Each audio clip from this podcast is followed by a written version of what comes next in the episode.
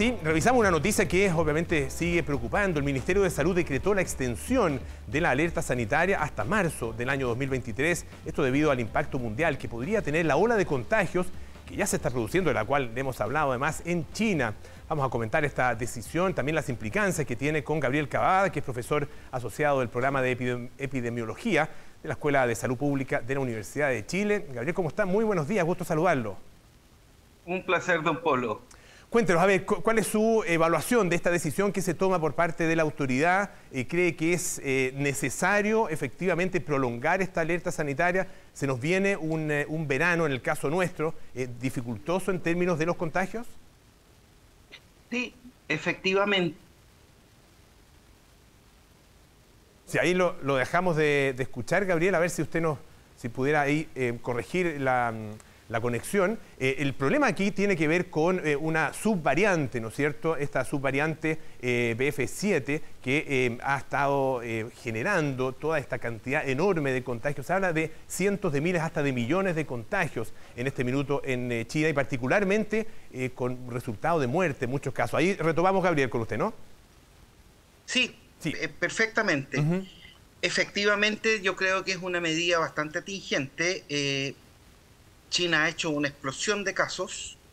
Eh, siempre nos ha parecido que China está lejos, pero eh, dada su magnitud de población, 1.500, 1.600 millones, el problema es que ellos dejen correr la epidemia, la probabilidad de que generen nuevas variantes es prácticamente de un 100%, porque como lo hemos comentado otras veces, las variantes se producen al hacer una inmensa replicación de virus y en un momento al hacer esta inmensa replicación eh, de virus aparece una copia que es distinta a las anteriores y eso genera una nueva variante y la historia de todas las pandemias y particularmente de esta nos ha enseñado que cuando aparece esta variante, esta es más contagiosa, no necesariamente genera una enfermedad más grave, pero sí aparece con un nivel de contagiosidad gigantesco. De hecho, las últimas subcepas de Omicron son cerca de tres o cuatro veces más contagiosas que la Omicron original y casi nueve veces que la anterior cepa de la Omicron, que si la memoria no me falla ya a esta altura fue la Delta. ¿no? Mm. Eh, y en el caso chileno, eh, veníamos con una epidemia en baja aproximadamente hace, hace unas tres semanas atrás, sin embargo, esa situación se ha revertido eh, y hace ya dos semanas que hemos registrado un aumento pandémico de un cerca de un 12% de casos por semana. Por lo tanto, ya inauguramos una nueva ola de contagio que podría ser bastante similar a la que tuvimos eh, hace un mes y medio atrás. Y este pic podría producirse eh, probablemente cerca de la segunda semana de enero, eh, con un máximo estimado, aunque este ya es más especulación, mm. pero de unos 40.000 casos por semana. Mm. Ahí estamos, eh, estamos hablando, eh, perdón Gabriel, y claro, en, en, el caso, tal como usted lo decía, un 12% en los últimos 14 días, un aumento de 15% en la última semana. Ayer se reportaron 5.500 casos Ah, en el día, en, términos de los casos diarios que, estamos acostumbrados a visualizar, ¿a cuánto podríamos efectivamente llegar? Y lo segundo es, una cosa es tener, ¿no es cierto?, eh, una especie de arsenal de herramientas para poder aplicar en el caso de que eh, esto se dispare. Pero otra cosa es poder aplicarlo de verdad en la población real, digamos, y que la población los obedezca.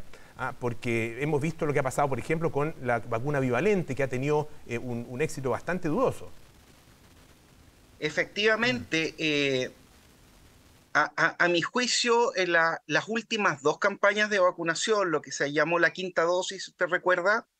Eh, antes de la bivalente, definitivamente fue una campaña fracasada, digamos y creo que esta bivalente de la campaña de la vacuna bivalente va por el mismo camino. Si uno compara eh, cuál era la, el éxito de la campaña que se inauguró el primero de febrero del año 2021 con los adultos mayores y masiva, ¿no es cierto?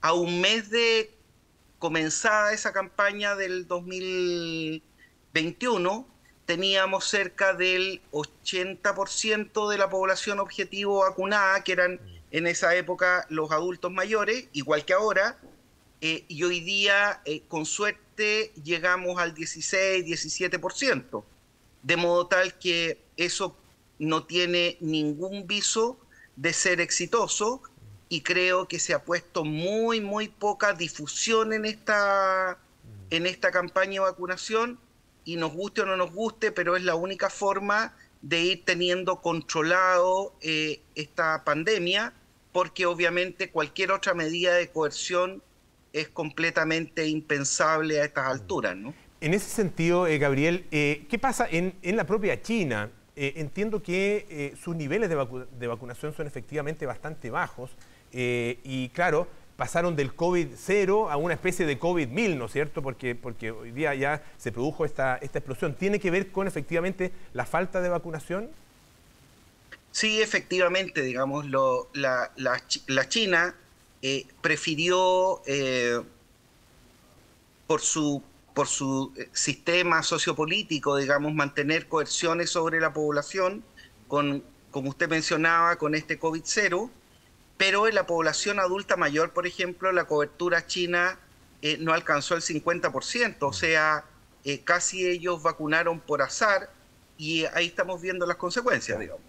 O sea, de hecho, la, el control que tenemos nosotros, o, o este aparente control que tenemos de la pandemia en Chile, se debe porque la vacunación hasta la cuarta dosis fue bastante exitosa, ¿no? Claro, la preocupación eh, son las vacunaciones siguientes, ¿no es cierto? Esta quinta dosis, particularmente la bivalente, tal como eh, usted decía, hay que, hay que ponerse las pilas ah, con, con, esa, con esa vacunación. Muchísimas gracias, Gabriel Cavada, como siempre, un eh, placer, ¿ah? que esté muy bien. Un abrazo grande, un placer, pues hasta luego.